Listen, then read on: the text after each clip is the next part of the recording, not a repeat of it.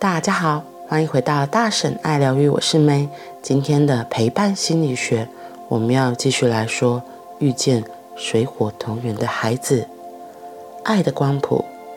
如果不能爱，那就关心；如果不能挂心，那就想念；如果不能想念，那就想起。如果情感没有办法流畅地传给他，那就传关心给他。如果不能帮到他的改变，那我来参与；如果不能参与，我就当个听者就好。看着这首短诗，年轻的社工整个人都好奇了起来，问着哈克：“我想知道多一点陪伴时的这个光谱的概念。”哦，你觉得哪里有意思呢？嗯，可能对应到我身上时，我是情感比较浓烈，所以面对比较没有感觉的人，他会在我的另一边，我会不知道怎么陪他。哦，你这样说让我想起我在三十五岁那年正在读博士班的时候，曾经督导咨商研究所。硕士班的一个很理性的学妹，督导到一半的时候，我跟她说：“学妹，我问你哦，你在硕士班上课的时候，老师会不会盯你，跟你说你怎么都没有同理心，说你练习同理心的时候都是简述以语义，好像不会反应感觉？老师会不会一直讲你，说你没有同理到一个人真正的情绪？”这样不行。我还记得他挺激动地说：“对啊，对啊，学长，我这学期遇到的每一个上课老师都说我这样不行。”我看进他的眼睛，真心的也慢慢的说：“你知不知道，你这种理性思考能力很强的人，可以陪到很多很理性的孩子，而且。”因为咨商师和辅导老师都偏感性，我们这种感性的人已经够多了。你知不知道，你这样的人做咨商师很有发展。所以啊，真正可以工作的地方很多。陪伴的光谱是整个大大辽阔的天空和土地，在这个爱的光谱里，你可以很理性，也可以。很情感，也可以很生活、很现实，也可以很抽象、很哲学。没有人说一定要怎么样才行。从语言的使用来说，这个光谱可以在不同的落点使用不同的语言文字来回应个案。所以陪伴时，有些小孩我会说想念，有些孩子我会说挂心。有些孩子我会说心疼，有些孩子我只会说想起。这真是很细腻度哎！年轻的社工听到都入神了。呵呵，对呀，这里的语言有很丰富的选项。遇到某个个案，我会说好开心遇到你哦，好期待今天你会说最近发生的事情呢。而有些个案，我只会说最近过得好不好啊？就这样而已。而光谱再过去蓝色一点，会是嗯，不知道，不知道你这个星期睡得好吗？或是最近吃的有营养吗？有人开自己的车，一上车。就设定好偏好温度，或是一进房间就会开空调，设定温暖的温度。有些人喜欢二十五度，有些人喜欢二十度。你也可以想想，你几度？像我偏温热的情感，所以我的车子温度设定是二十七度。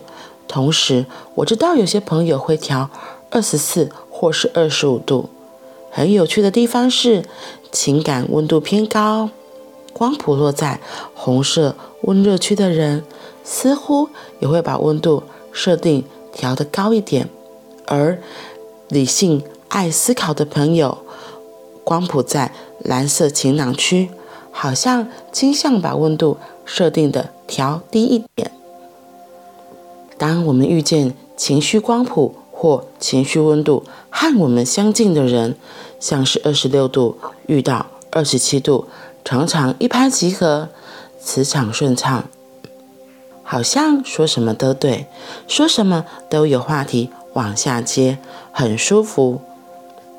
这是本性自然又流动，又温度相近的舒服。但是如果你是二十六度的，总会有遇到二十度的一天，那就要知道，当然不会本性自然流动，然后很舒服，因为本性，因为本性有挺大的温度或光谱距离，于是。一边相遇，一边倾听，一边参与，然后边说边调整，有意识的调整内在的关注，有意识的调整使用的语言，用心的往蓝色光谱那边调整，于是才有机会真的陪伴到。今天我们继续来说遇见水火同源的孩子，这一章节的标题是。情感浓烈怎么陪伴？清淡理性，嗯，我觉得情感浓烈，像我自己就是情感很浓烈的，所以有时候遇到真的比较理性的个案或是理性的朋友，真的就是要我我觉得有个很重要的，就是那个耐心要很重要，那个提醒自己要慢下来。提醒自己慢下来，才有机会可以更靠近彼此。对，因为像我很热情，通常就会比较急一点。可是那个着急呀，反而有时候会让对方吓到，会下意识的就关起门来了。那根本就不用靠近啊，因为他们就关起来，怎么靠近啊？对，所以我觉得在这样的过程里，我自己提醒我自己的就是。那个慢下来真的很重要，慢下来，然后慢下来，告诉自己要有耐心，要有耐心，不要太着急。我觉得每个人本来就像哈克精神书上说的一样，每个人可能都在不同的光谱。像我可能比较热情，我可能在比较靠近红色的光谱。那有的人温度就是比较冷，他就比较靠近。蓝色的光谱，那怎么让这样的两个人可以彼此更靠近？你不可能一下子就要让一桶冰水融化沸腾起来吧？这需要时间，所以就需要时间慢慢来，慢慢接近，慢慢靠近，两个人才会可能有接上线，然后可以知道怎么去表达。因为我现实生活中有一些真的是非常非常理性的朋友，他每次看到我跟一个猴子一样吧，对，他都会觉得我怎么那么容易就恰恰丢，然后就会提醒我安静，哈，真的是提醒我安静哦，他就会觉得干嘛那么激动，他就叫冷静，然后我就哦，跟个小孩一样的哦。的确，因为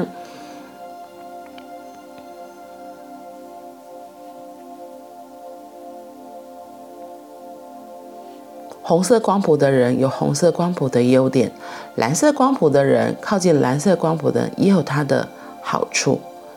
像我们这种红色光谱的人，可能就是热场的，然后带动气氛的人，然后。蓝色光谱的人，他们就像我刚刚讲，当我们在恰恰丢的时候，遇到事情可能比较激动的时候，他就会说冷静，冷静。对，因为在你很躁动不安那种情绪太嗨的状况，其实有时候就是没有了头脑，而是被自己的很原始的状况给控制了，自己都还不知道，以至于可能做什么事情，哎，有可能会不小心就会后悔，所以他就会很理性的告诉我们要冷静。冷静，然后就 好冷静，冷静。然后因为这冷静，也让我想到之前我有分享过那个牌卡，有任何感觉就先安静，面对自己的问题。这句话对我来说非常的受用，可是对于那个蓝色光谱人，可能想说，啊，这不是本来就这样？可是你知道吗？因为像我就是非常的恰恰丢的，很容易就会很激动、很嗨的，所以安静对我来说真的非常的重要，对，才不会被自己当下的情绪给带走。像我举一个生活例子，像前几天就是。我就跟我的伴侣有一些冲突，然后我就整个人就是都发疯，我真的觉得这被我情绪整个都带走，然后就呈现一个发疯的状态，然后就很有情绪，开始乱丢情绪，然后就发现这样不对，这样不行，可是我又没有一个出口，然后于是我就写了一些文字，然后就问我的闺蜜说，我就问她说，你觉得这看起来怎么样？她说你就很有情绪，你在攻击，在受害、啊。我说哦，那这样不行，就是。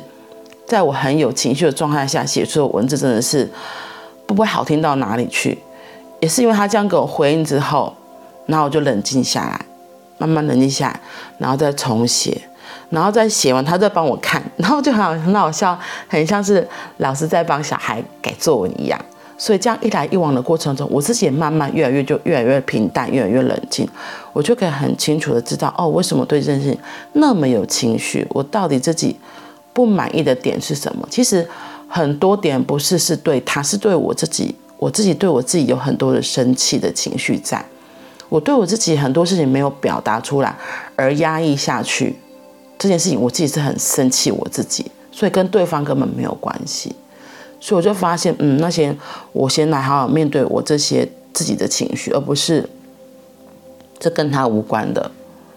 因为为什么会有受害者出现？我觉得很多力量是因为很多，为什么会有受害者出现？很多时候是因为我们把自己的力量交给了别人。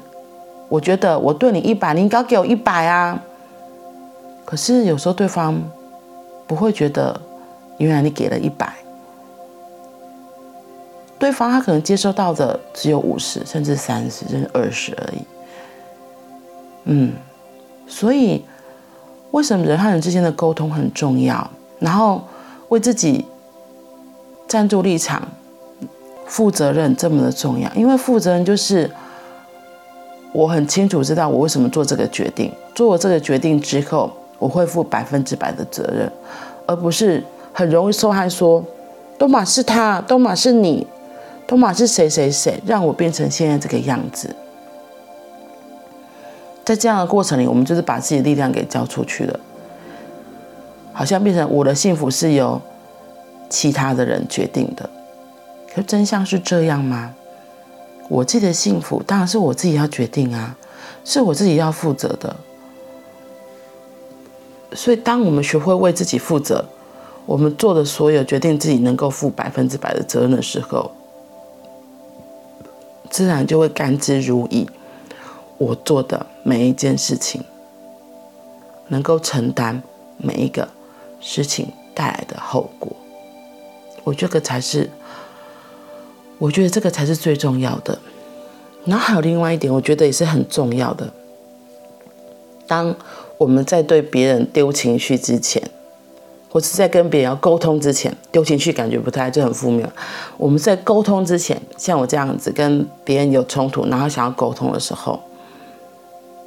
有个很重要的问题，可以问问自己：我是在爱里问这件事情吗？